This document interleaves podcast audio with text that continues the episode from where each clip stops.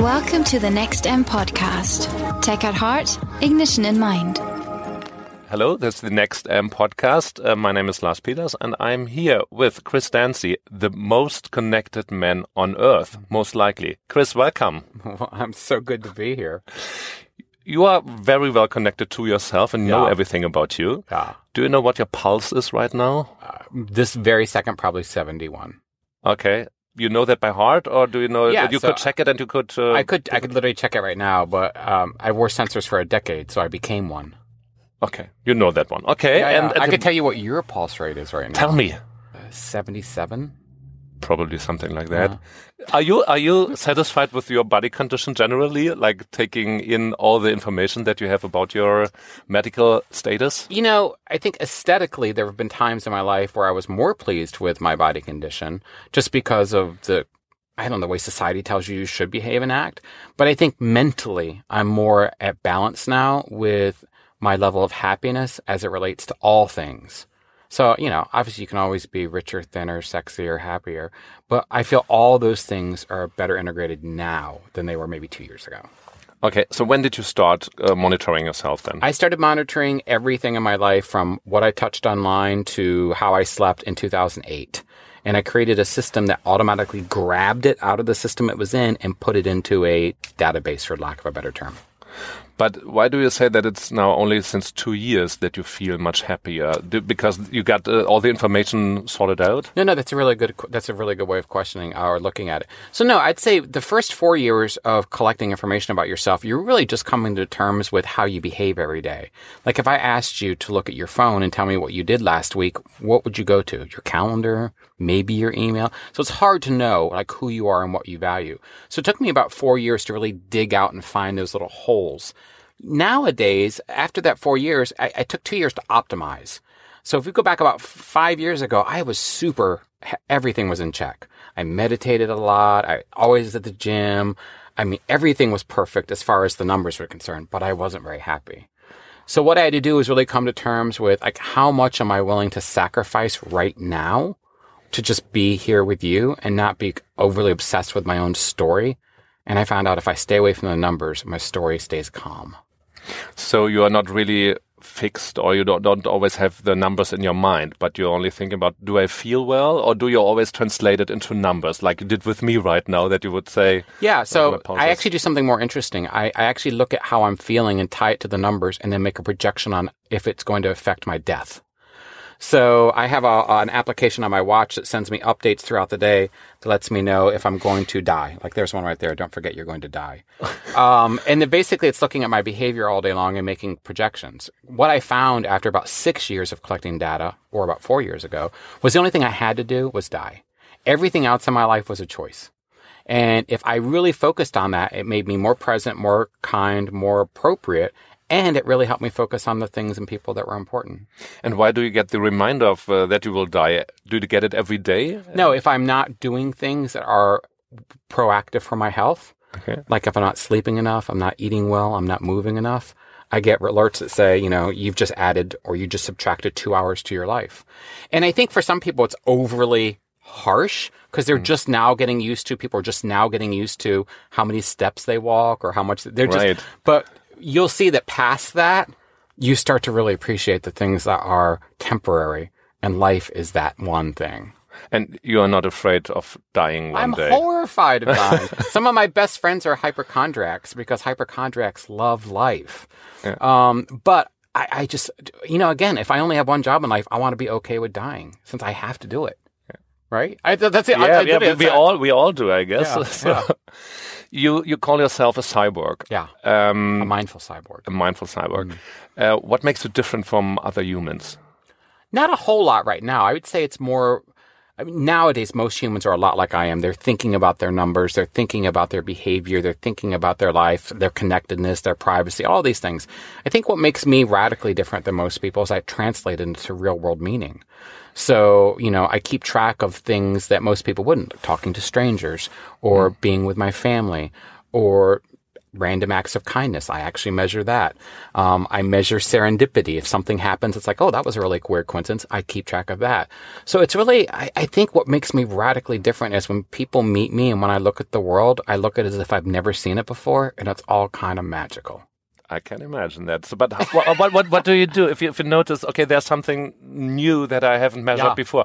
How do how do you find uh, the application for that, or how how Yeah, would so- you how would you? yeah, is so there, it's is there really something simple. for everything? No, no, there is something for everything. The problem is we don't have a we don't have a dialogue for data. We don't mm-hmm. have one. We talk about it, but we don't understand it.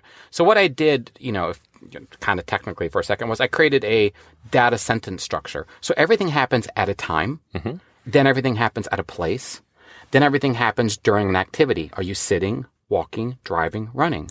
On top of that, everything happens at a behavior. Are you listening to music? Are you in an appointment? Are you taking pictures? Behaviors are things that are driven by the device you're using. On top of that, everything happens at a biological moment. What's your respiration? What's your heart rate? And on top of that, everything sits in an environment. How cold? How bright? How loud? So it might sound overwhelming, but when you start to look at the world through the lens of that, you start to understand that what you call sol- what you call happy are just five or six of these elements rearranged in a certain way. Mm-hmm. So I, what I tried to do was create a periodic table for behavior. just try to do. I mean, that sounds like Why like something, it? yeah, something huge. you are you kind of a big data analyst? Yeah, in I a mean? I, I'm a I'm a DBA. I'm a SQL programmer by by trade. I I didn't go to school to be famous for data. I went to hmm. school to learn how to manipulate information. I just became famous because I manipulated my own information. and not other people. No. Other people. Others people. So, is there any chance? That make like, sense? It, A lot of people it confused, does. like, who are you? I'm like, oh, but no. but but I, I that's why I, I want to ask. Like, if I would like to monitor myself, would I have any chance to do it? Because I don't have and not I don't have the background. I, I'm not a data scientist. Absolutely. What's you know, it's 2019, and you can do that now, right? So there are many applications baked right into your iPhone and your Android are applications to monitor how much you're using them. That's a great mm-hmm. way to start to see it. Your alarm clock in both iPhone and Android can remind you when to go to bed, and when you don't do that, it lets you know. So it's very easy. What I tell people who want to start being more mindful or keeping track of things is don't. First decide what you care about. If you care hmm. about spending time with your family, that's the one, then just learn how to track that. If you care about maybe losing five pounds, you have to say to yourself, is that five pounds worth more than my job? Because if it's not, then you're tracking the wrong thing. So I, I, you know, again, it's, it's about knowing what you value and then measuring that, not measuring and then deciding, oh, I value that. We have it backward. And then you have like all the data, and you have to draw anything out of it. Uh, you have to find connections, correlations, statistical Yep. programs that you have to use. In the beginning, I just used a Google Calendar, so it was uh, color coded. So if you'd have appointments all day long, that's what your day looks like. But I had behavior all day long, so I could see very quickly if behaviors I didn't like were red, behaviors I did like were blue. So I could see a good day from a bad day. After that, I created conditional logic. So basically, if I was right in the middle of doing something I didn't like, things like the lights would change or a notification would get sent to me. Or if I ignored both of those things, a notification would go to someone I cared about. Past that, once you have that type of notification alert system, I created systems p- to prevent problems. So if I'm traveling and I'm not getting a lot of rest, I start being told no. And if I ignore that, my calendar shuts down and doesn't let people schedule time with me. So it's really about this idea of proactively managing your life in such a way that people can interact with you and you can be better to yourself. It sounds complicated, but when you think about it, it's not. We do it every day with other people. Yeah, we but- just do it with ourselves. but you lay your, your life, your daily life, into the hands of, of your technology, basically. yeah, well, so do you. I do to, to some extent. how's it working But- for you? 'Cause I'll yeah, tell you how it, it works well. me. But you know, sometimes it's nice to be a human and to to do something that is n- against your conscience in a way. But when, that I you think like it saying. would be it would be better to go to bed now, but it's so much fun, and I just stay for But another hour and have another time. drink. I do that all the time. I mean, I, I constantly go against my data, but at least I'm aware of it. The problem Hmm. is most people are driven by their numbers. They're not. They're not actually participating in them. Hmm. You know, for me, if I'm up late and I need to sleep, having a reminder that my entire family knows I need to bed to be in bed helps because they don't care. They want you Do, to stay do, up. do they get the information? Of course they do. The house shuts down, right? So again, I think it's just about that real balance. You know, what's important to you? If my if my husband is having a bad day, getting alert that he's having a bad day helps me to treat him better. Yeah, sure. And you make the world and your family a better place then around you. Yeah, I mean, I'd rather have me and my family using this information than some strange company. By the way, gathering information, who's using it? Are you afraid that someone else? I mean, you're sharing your information, a lot of know, your right? data anyway. Right? So why why would you be afraid then? I'm not But afraid. Is there is there anything that you see that other people people might be afraid of? No, I think the problem is right now the middle class is really worried about privacy. And as someone who's made a lot of money, uh, you don't think about privacy when you're rich. And as someone who's lived in my car, you don't have any privacy when you're poor. Privacy is a middle class condition. And when we get really hung up about it, what we're saying is, please don't learn about my secrets. I don't want to lose my footing in society. Well, guess what? The sooner we get over that and the sooner we start sharing everything about ourselves with each other, the nicer we'll be to each other. Right now, the problems on earth come from hiding things you're afraid that'll make you different, but in reality make you the same. Okay, that's uh, good knowledge that we can draw from from your data, obviously. But what you learned about yourself, Yeah. and that you think would be of help to other people that are not monitoring I- I themselves get yet. I, I think the one thing is be very careful of bias.